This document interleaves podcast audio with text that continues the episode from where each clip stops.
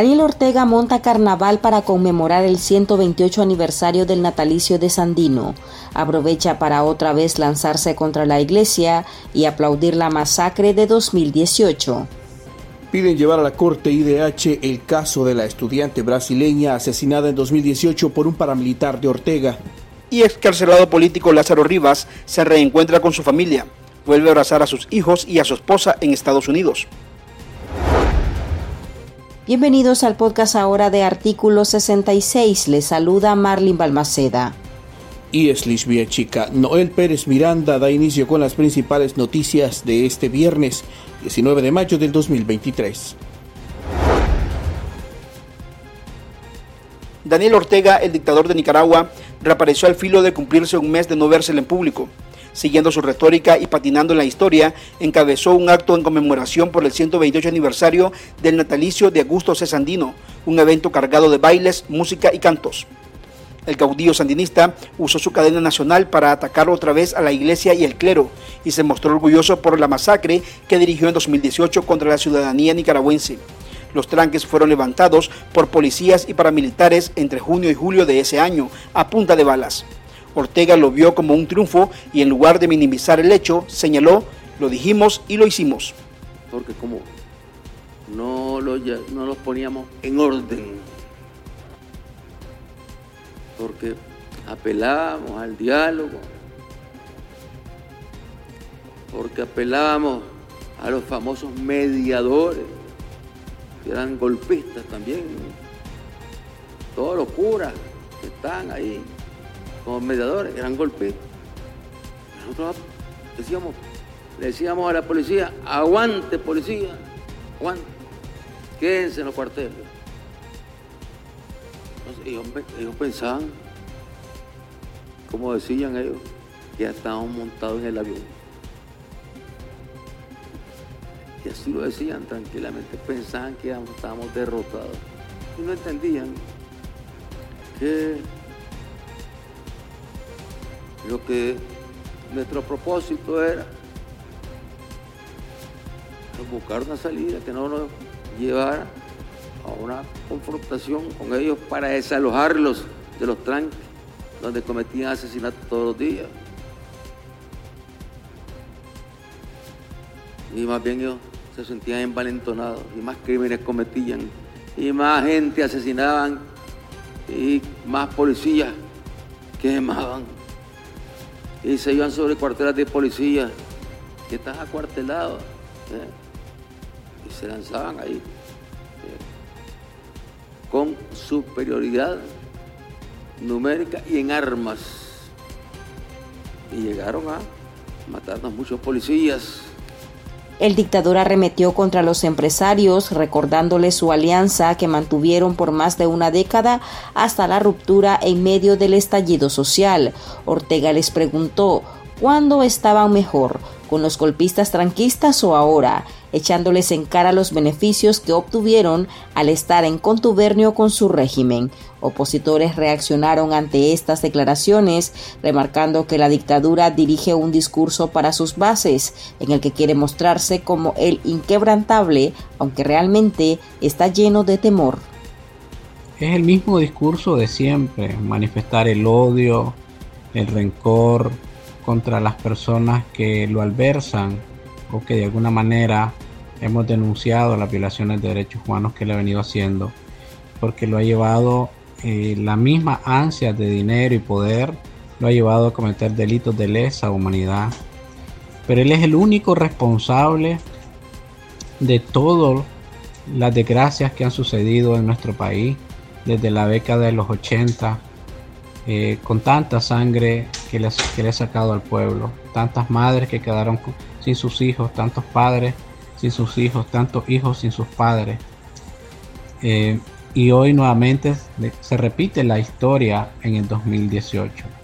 La caída de la economía en Nicaragua y las violaciones de derechos humanos obviamente han sido responsables la pareja dictatorial eh, en estos momentos trata de seguir diciendo mentiras cuando él sabe perfectamente que el mundo entero sabe que ha cometido delitos de lesa humanidad, porque disparó a sangre fría a un pueblo desarmado que lo único que pedíamos era el cese la represión en contra de, los jóvenes que intentaba asesinar, el cese la represión en contra de los campesinos, de los indígenas, de los afrodescendientes, que hemos sido los pueblos más vulnerables, que hemos venido demandando el respeto a la propiedad privada, el respeto a los derechos humanos.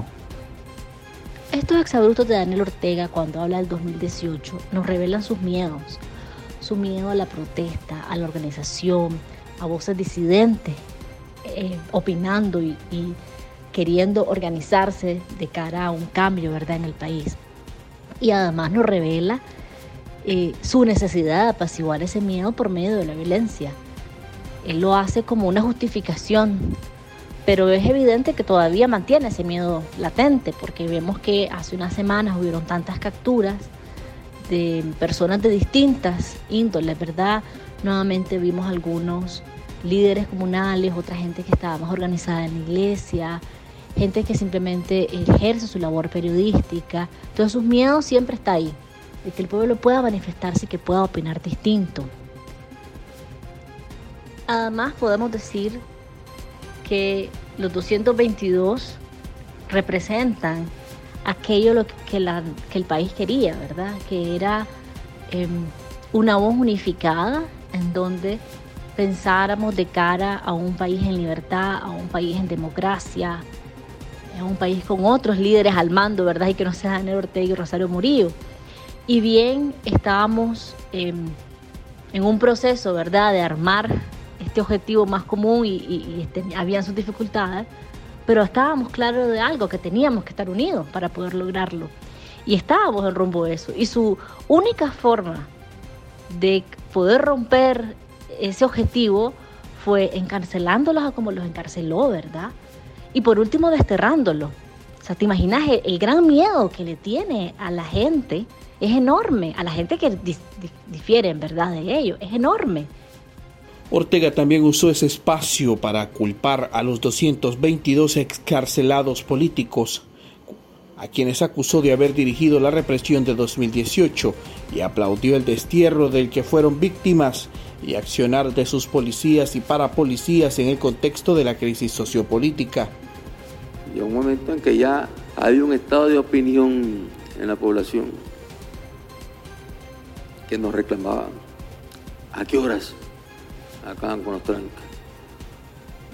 Y fue ahí donde dijimos, ahora es el momento. Y fuimos. Y no hubo que librar grandes batallas. Simplemente la policía, acompañada de la policía voluntaria, desmantelaron rápidamente los famosos tanques. ¿Por qué? Porque ahí los que están detrás de esos tranques, los que promovían esos tranques, los que promovían los tranques eran vende patrias. No tenían ningún arraigo por la patria. Y por otro lado se sentían que habían vencido porque los dejamos de estar ahí. Pensaban que habían vencido y solo estaban esperando pues que dejáramos el gobierno. ¿Y a quién le tocó? ¿A quién le tocó? Ya jugar ese mensaje, llevar ese mensaje a Toda la conferencia episcopal, a todos, todos llegaron a esa reunión. Todos. La conferencia episcopal, los señores obispos, estaba también el señor cardenal, pero había unos que eran bien beligerantes. Había unos que eran bien beligerantes, apurándolos porque ya no fuésemos y bueno, y nos presentaron aquel famoso documento firmado por todos ellos, donde nos decían que había que desmantelar el Estado. Una locura completa. una aberración. En mayo de 2018, la Conferencia Episcopal de Nicaragua, a través de sus obispos, fungió como mediador del diálogo entre delegados del régimen y la sociedad civil, pero los representantes de Ortega usaron esa iniciativa para ganar tiempo y continuar la represión. Desde ese año, los líderes de la Iglesia Católica son vistos como golpistas por la dictadura por exigir el cese de la violencia y el respeto a los derechos humanos. Dirigentes políticos asumen que el caudillo pretende atizar más su discurso de odio. El discurso de odio está siempre acompañado o precede a acciones represivas dirigidas contra, en este caso, contra la Iglesia Católica. Y como bien sabemos, pues ha mantenido de manera persistente en, en los últimos meses una persecución contra la Iglesia Católica cuya máxima expresión es la prisión de Monseñor Rolando Álvarez. Eh, Ortega quiere aniquilar total y definitivamente cualquier espacio que tenga la mínima independencia. Y por eso ha arremetido contra las organizaciones no gubernamentales, por eso ha arremetido contra la Iglesia Católica. Además indican que estas aseveraciones deben resguardarse como pruebas ante tribunales internacionales de la represión ejecutada por el Estado. El único responsable de tanto dolor que le ha causado a la familia nicaragüense, el destierro, el exilio, el sufrimiento de los exiliados, el sufrimiento de los presos políticos dentro de la cárcel, el sufrimiento de, los familiares de presos políticos, de los familiares de quienes perdieron a sus seres queridos por un disparo de manera abusiva y agresiva, criminal por esta dictadura. Así, lo único responsable es la pareja eh, Ortega Murillo. Por lo tanto, no podemos en estos momentos eh, seguir luchando para defender los derechos de, los, de cada uno de los seres humanos. Seguimos luchando y comprometidos con el pueblo, comprometidos con las víctimas, comprometidos para que podamos alcanzar el cambio por el futuro de las nuevas generaciones que vienen creciendo. No es más de lo mismo lo que Ortega dijo ayer, seguir manifestando el odio en contra de la comunidad internacional por el hecho de que se hayan pronunciado o estén al lado del pueblo, de este pueblo sufrido, al cual agradecemos muchísimo, tanto a la comunidad internacional como también eh, a la iglesia que sigue siendo perseguida. Seguimos exigiendo la liberación de cada uno de los presos políticos y seguimos firmes junto al pueblo luchando para que podamos alcanzar muy pronto la justicia. Y nos revela además con estas declaraciones que su miedo es tan grande que tuvo que utilizar el ejército. Yo creo también que es importante eh, guardar estas declaraciones, porque son evidencias para cuando nosotros como ciudadanos y ciudadanas hagamos un caso en la Corte Interamericana de Derechos Humanos eh, por crímenes de lesa humanidad. Es evidencia de la crueldad que utilizó, del odio que tiene y de cómo las Fuerzas Armadas fueron parte de esa violencia y de esas muertes que se ocasionaron.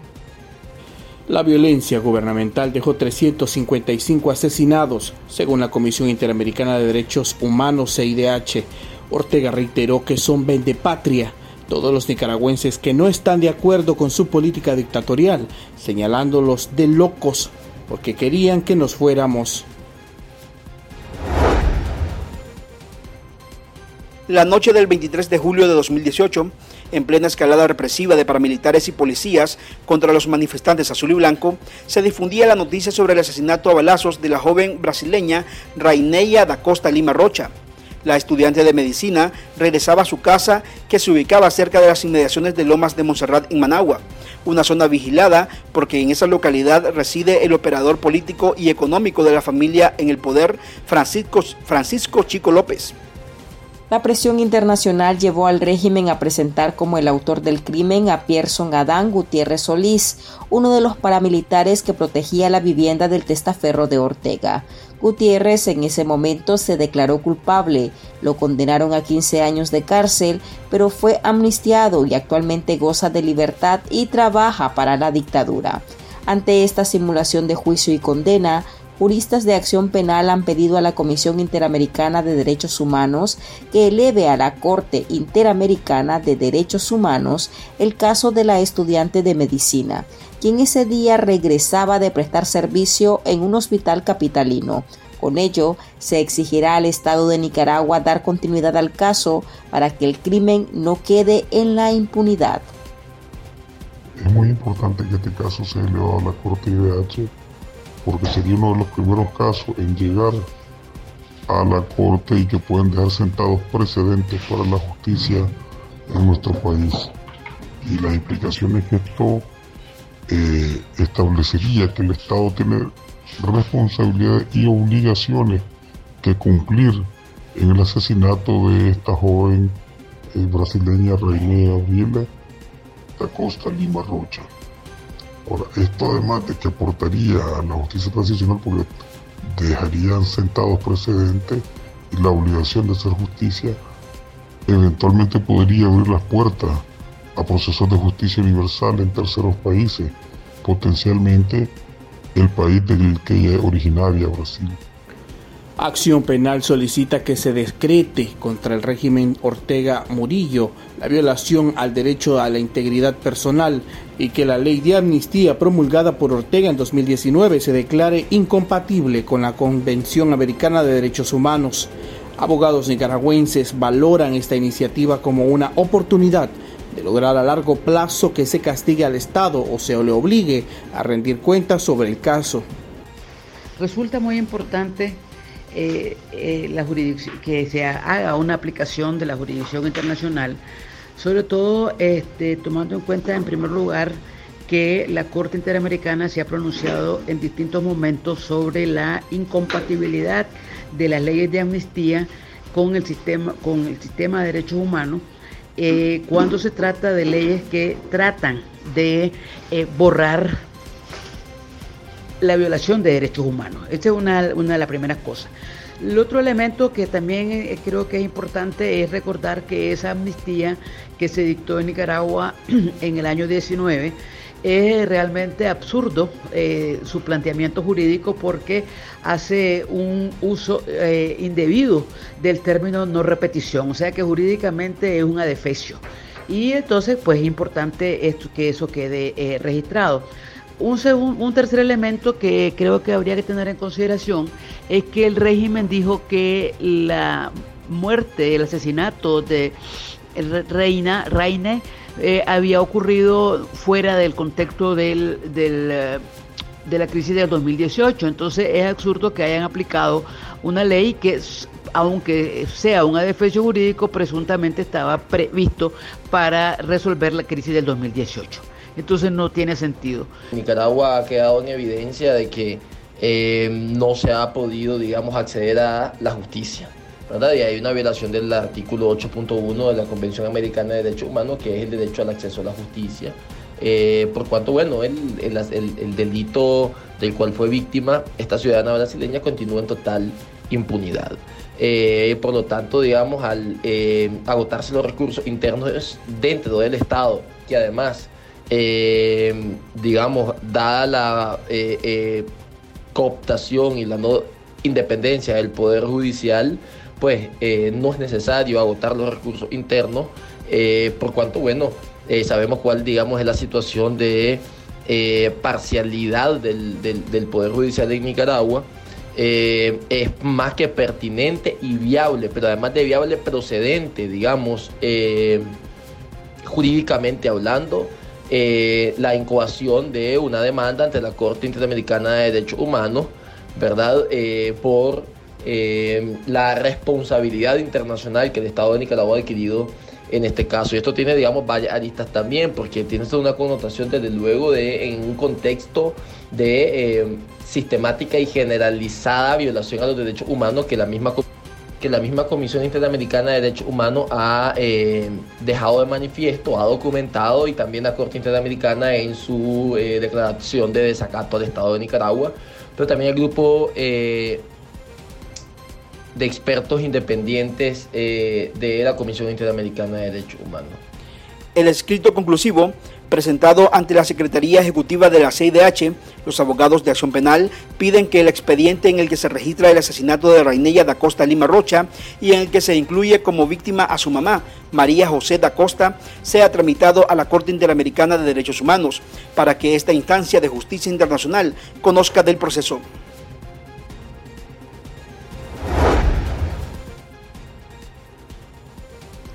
El exreo político Lázaro Ernesto Rivas Pérez, originario de Santo Domingo Chontales, se reunió con su familia en Chicago, Estados Unidos, donde se encuentra desde el 9 de febrero de este 2023. Rivas fue incluido en el grupo de opositores enviados a Washington por el régimen orteguista en calidad de desterrados para luego desnacionalizarnos. Lázaro se reencontró con su esposa y dos de sus tres hijos después de sufrir la separación forzada por el encierro al que lo sometió la dictadura. Yo apliqué al parol, eh, conseguí una persona que me hizo el favor de traérmelos y así los pude traer. Pues yo la verdad pues aquí pues luché y luché hasta que pude lograr conseguir traérmelo, traérmelos. Para mí fue la mejor felicidad del mundo encontrarme hoy con mi familia. Después de casi cuatro meses que salí de Nicaragua pues que no, lo, no, los, no los veía solo por teléfono que hablaba pero no tenía un contacto físico con ellos pues hoy le doy gracias a Dios eh, eh, eh, que pudieron salir con muchas dificultades, pasando un proceso con dificultades en el aeropuerto, pero siempre de la mano de Dios que Él fue el que me los trajo hasta acá. La familia de Lázaro Rivas pudo llegar a Estados Unidos por medio del parole humanitario con el que muchos nicaragüenses, en especial exreos de la dictadura, han podido reencontrarse con sus seres queridos pero antes sus parientes tuvieron que seguir enfrentándose a los bloqueos de las autoridades que pretendían perjudicar el exreo político. Mi esposa tuvo que decir que yo lo había dejado desde hace tiempo abandonado y todo para que le hicieran el proceso, si no, no se me lo daba. Ah, ya, ok. Entonces ella lo que dijo fue que, que, que usted abandonó a sus hijos. Así es, para que le pudieran dar, porque le, eh, como yo aparecí en los datos, entonces eh, le dijeron pues que le iban a quitar los apellidos a mis hijos, pero ella dijo pues, pero si él ya hasta los, los abandonó a los, a los chavales, no le da nada, tiempo que no sabemos de él, dice de que antes que estuviera libre. Lo que queremos es nosotros tener estos documentos para visitar a un tío. Lázaro Rivas, hermano del también ex político Ulises Rivas, exiliado en Estados Unidos, estuvo secuestrado casi 36 meses en el centro penitenciario de Juigal Pachontales, condenado a 7 años de prisión por el supuesto delito de robo agravado. Ahora en el destierro, Rivas asegura que a pesar de que iniciará de cero, se siente feliz por estar al lado de su familia. También asegura que seguirá demandando justicia hasta lograr que la dictadura de Daniel Ortega y Rosario Murillo salgan del poder. Y estas son otras noticias que usted también debería saber hoy. Fuentes en condición de anonimato revelaron artículo 66 que al menos cuatro oficiales decidieron desertar de la policía para migrar hacia Estados Unidos. Según relatan en el grupo hay tres mujeres policías, una de ellas identificada como Cristina Guzmán. Detallan que la uniformada, originaria del barrio El Rodeo en Managua, formó parte en primera instancia del área de inteligencia de la policía y luego fue secretaria del Distrito 6 en la capital. Junto a Guzmán, sostiene el informante, salió del país Erika Sánchez y Elizabeth Cajina. La primera trabajó como secretaria y la otra en servicios policiales del mismo Distrito 6 de la policía. Otro de los uniformados de la dictadura que abandonó Nicaragua y que laboró de igual manera en el Distrito 6 fue el oficial Einer Larga Espada. Aunque se desconocen los motivos de la deserción, estas acciones se dan en un contexto en que la dictadura de Nicaragua ha arremetido en contra de hasta los mismos policías.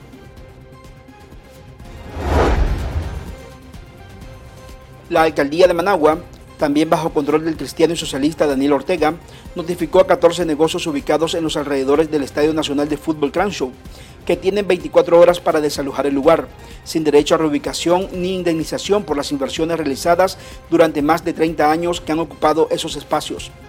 La medida, que es calificada por una de las personas afectadas como arbitraria, injusta e inhumana, fue notificada primero de forma verbal el miércoles y la mañana siguiente les llegó la notificación por escrito, dándoles el plazo fatal de 24 horas, sin posibilidad de prórrogas, según expuso artículo 66 un denunciante.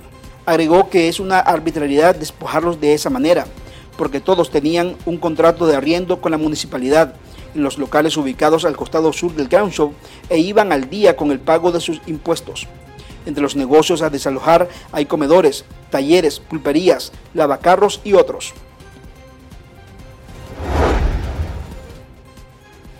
La comunidad católica del municipio de Pantasma del departamento de Jinotega realizó un radio hablatón para recaudar fondos y darle mantenimiento a Radio Santa María, que es propiedad de la parroquia Nuestra Señora de los Dolores en ese municipio. Sus organizadores manifestaron que pretenden comprar nuevos equipos y mejorar la cobertura del medio con el lema Radio Santa María, una voz mariana en tu hogar. Este medio pretende llegar a las familias con la transmisión en vivo de misas, el rezo del rosario, predicas, catequesis y música de animación católica, aseguraron. El régimen de Nicaragua continúa su embestida contra organismos sin fines de lucro. En la Gaceta se oficializó la ilegalización de 14 ONGs y la supuesta disolución voluntaria de otras 12, la mayoría entidades de corte religioso. Con esto, el número de asociaciones ilegalizadas supera las 3.300 desde la arremetida iniciada en diciembre del 2018. Aquí termina el episodio de este viernes. Recuerde que esta y otras noticias usted las puede leer en nuestra web www.articulos66.com. Hasta la próxima. También pueden suscribirse a nuestro podcast en Spotify y seguirnos en las redes sociales como Artículo 66 y en Twitter arroba Artículo 66 Nica. Hasta la próxima.